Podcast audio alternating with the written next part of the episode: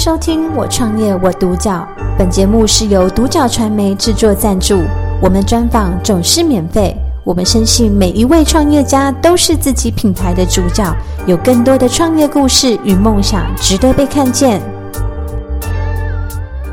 好，我们今天非常开心呢，邀请 iMARS 的 Maria 呢来参与我们的人物专访哦。那我想在开始之前呢，想询问一下，就是当时为什么会成立这个品牌？那你的起心动念是什么？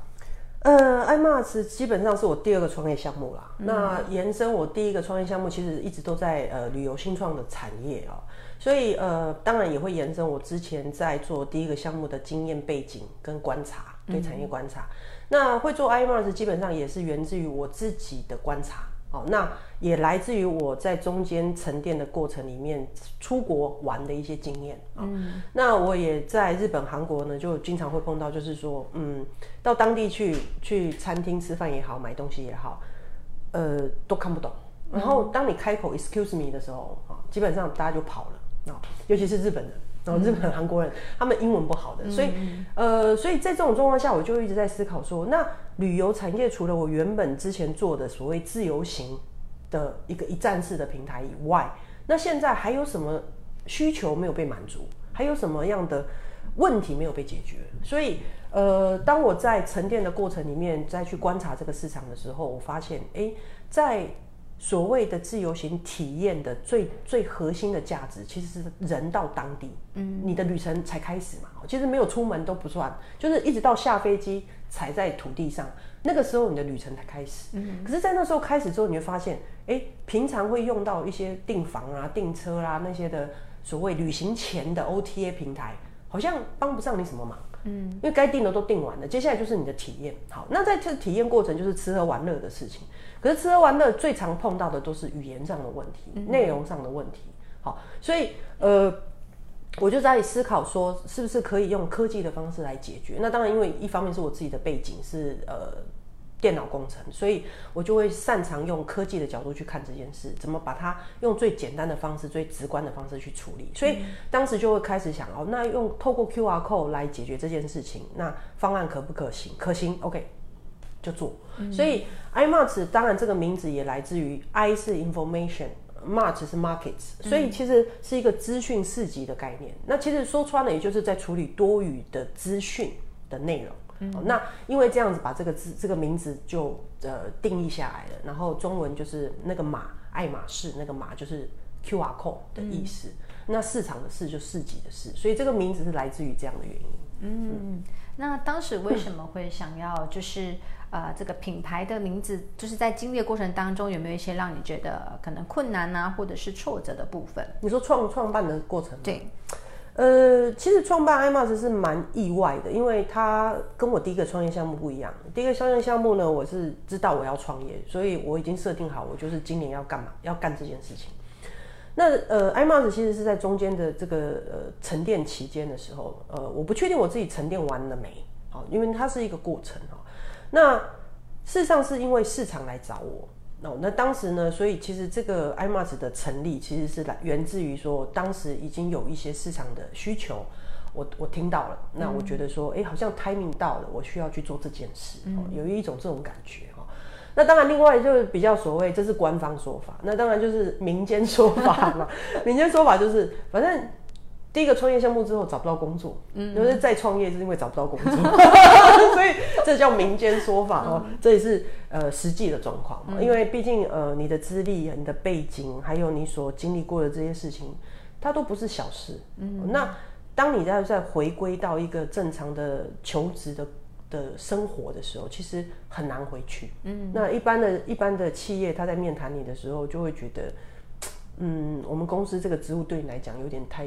太小小呃小小事了，嗯，所以他会觉得说你是应该只是走马看花，或者只是骑驴找马的感觉哦，嗯、所以呃很很不幸的就是确实是找不到工作，就、嗯、就大家有工作给我可以 麻烦请留留在这里留言，对对对，嗯，对，是主要是因为这个机缘呐，所以呃就做了第二次的创业的再尝试，嗯，再出发，嗯。嗯那有呃，中间有没有什么样比较大的挫折点啊，跟困难点是让你比较印象深刻的？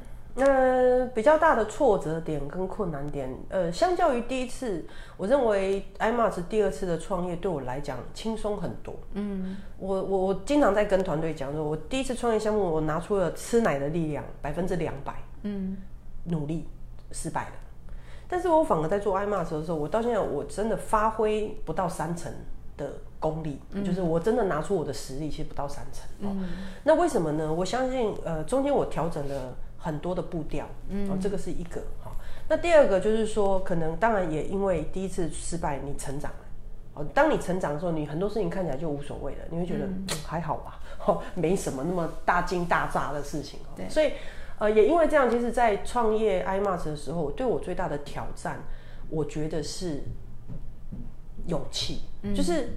当你要做 IMARS 的时候，那一件事情就已经是个挑战了。嗯，因为你从第一次的失败，你要再重拾自己，把自己再拼凑成完整，嗯，再重新出发，然后再去相信你可以做这件事情，然后再去找到一群你会去相信的团队，嗯，还有投资人。其实反而这个过程都是一个对我来讲，反而是一种挑战，倒不是创业这件事，嗯，是对我自己来讲。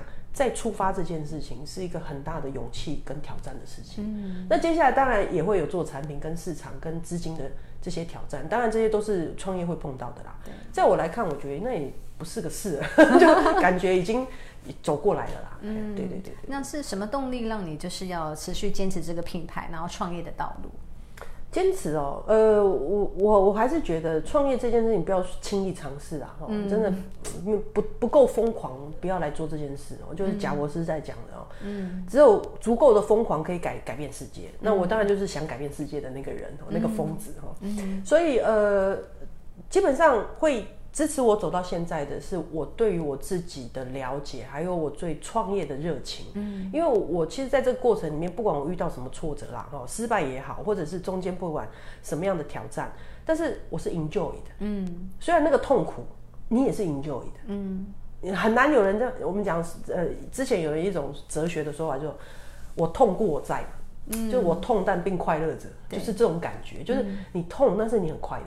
嗯，所以因为这样子的原因，这样子的 DNA，让我一直坚持到现在，认为创业是我这辈子最想做的一件事情。嗯，当然这是从我三十岁就已经决定的事情。嗯，哦，所以我准备了十年，做了第一次创业，失败了，嗯、那就再创业啊。嗯，那当然，IMARS 之后会不会再创？当然啦、啊，做不完呐、啊，就是。想法很多，idea 很多，但是很少人真的能够付诸执行。嗯，那创业就是一个执行力最好的验证。对对。那 IMARS 未来的品牌的规划，例如说三年、呃三年、五年、十年，短中长期有哪些规划呢？目前 IMARS 大概已经规划了五年、六年左右的一个产品的呃迭代啊，跟商业模式有大概三到四种不同的商业模式。那以 IMARS 目前来讲，我们会着重在，其实本来我们今年应该是在日本东京，嗯、可能不会接受专访了哦，就在日本东京接受专访。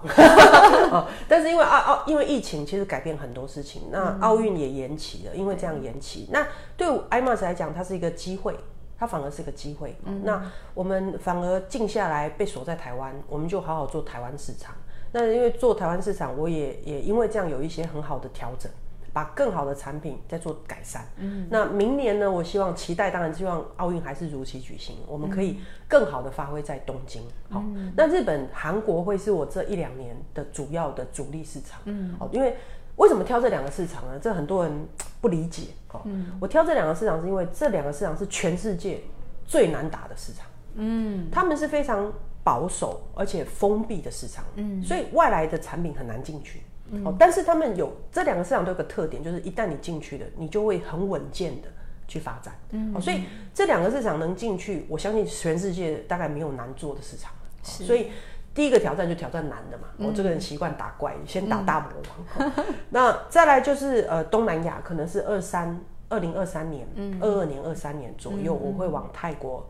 菲律宾、印尼这边去发展，嗯，那当然最终的目的还是二零二四年的法国奥运，嗯，哦，这个是呃 IMARS 的长期目标，我们希望可以在二零二四年法国奥运的时候成为奥运的指定方、嗯、指定的厂商，嗯，来协助法国来布局这个所谓的场场馆环境多语这件事情。嗯，嗯，那当然，iMax 不是只有做多语，其实 iMax 的产品迭代非常快，我们后面还有不同的内容，包含 AR、VR，嗯，包含 AI、嗯、AI 的产品，协助旅客去认识你的商品。嗯，因为我们很多人会做产品，不会卖。卖这件事情，其实你做媒体你就知道，嗯，很需要包装的，很需要去销售的。那语言是第一关，嗯，那语言通了之后，第二关就是什么？故事，嗯，我们就在讲故事，不是吗？对，对，所以我们需要把产品跟呃店家的一些背景故事能够传达出去，嗯，协助他们做销售，嗯，这个其实是在 iMax 今年下半年就会导入的 AI 的商品，哦，这个机器人非常厉害，嗯，所以因为我就回到我刚刚讲，因为我做旅游产业，哈，我做旅游相关，所以未来自由行后疫情时代也会面临这个问题，因为后疫情时代越来越少移动。他会在一个地方做深度旅游，对，这个是后疫情时代会发生的事情。嗯、那做深度旅游就表示一件事情，因为它很在地，嗯，你就不容易 Google 到它相对应的资讯，嗯，你就很难去找到你你要的资料。那在这种情况下，你就需要一个当地可以协助你、推荐你、介绍你。什么样的商品，什么样的服务，嗯，去体验，对，哦，像这样的东西，其实我认为这个赛道正在开始，嗯嗯嗯。那我们现在正在这个赛道上面，哦，OK，我们要抢抢市场，抢市场，对不对？哇，所以其实目目前短中长期都有一些。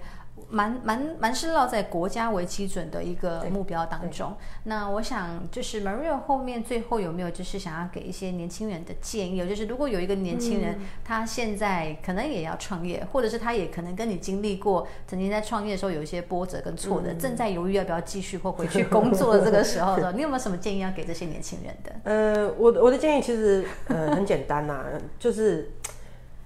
呃，没有想清楚哈，没有决心哈，因为如果你没有经历过濒临死亡的挑战哦，真的不要轻易创业。嗯，创业它是一个求生本能的一个考验。嗯，为什么叫求生？因为每天都在思考我怎么活下来。嗯，那马云就是讲过，马云的名言很多啦，其中一段话就是：今天很美好，明天更美好。嗯，但是不是今天很残酷，明天更残酷，但是后天很美好。可是绝大部分的人就会死在明天晚上。他看不到后天的太阳，那所以换做我的话就比较直白的讲，嗯。哦，这个人比较残暴，就是英雄狗熊，嗯，就是一口气的事，嗯，那一口气就是活下来，嗯，所以你活下来就是英雄啊，嗯，你没活下来就狗熊啊，嗯，所以其实对于创业给年轻人的想法，我会认为是说，呃，真的准备是永远不够的，是，OK，这件事情是一边做一边学习的，嗯，可是可以从很多的失败。去学习，嗯，成功没有一定方程式，嗯，但是失败是有一定的规矩的，嗯，就说你会看到为什么失败，失败的原因是什么，是很明确可以被归类出来的，嗯，而这些东西如果能够及早的先去避开，嗯，先去学习，那我相信他成功的几率会比较高，嗯，那当然啊，成功还是几率很低的，所以 所以一定一定要足够的疯狂要做这件事的人再来做这件事情，而且最重要一件事啊，创业一定要。要营救，嗯，如果你不营救，你创业是很痛苦，真的，你真的不要走这，真的不要走这一条路，嗯，去上班就好，真的，真的，嗯、对，这个是给年轻人最大的建议啊，嗯。嗯哇，那其实我其实刚刚在听 Maria 在分享的时候，我觉得在你身上我感受到的是对工作的热情，嗯，非常大的，而且你非常享受在这当中。对，你在分享的时候，我们私下在交流的时候，其实你是对你的产业是发出热情，甚至你的眼睛是在发光发亮的。你想做这件事情，甚至你想让这件事情它可以变得更好的一个呈现方式，让更多人知道。甚至你未来的梦想还是非常的广，你有更多想做的事情。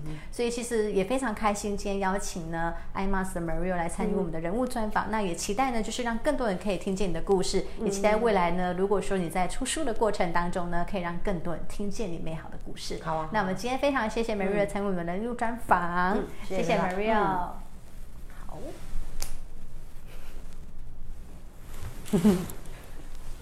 感谢收听《我创业我独角》，本节目是由独角传媒制作赞助，我们专访总是免费。你也有品牌创业故事与梦想吗？订阅追踪并联系我们，让你的创业故事与梦想也可以被看见。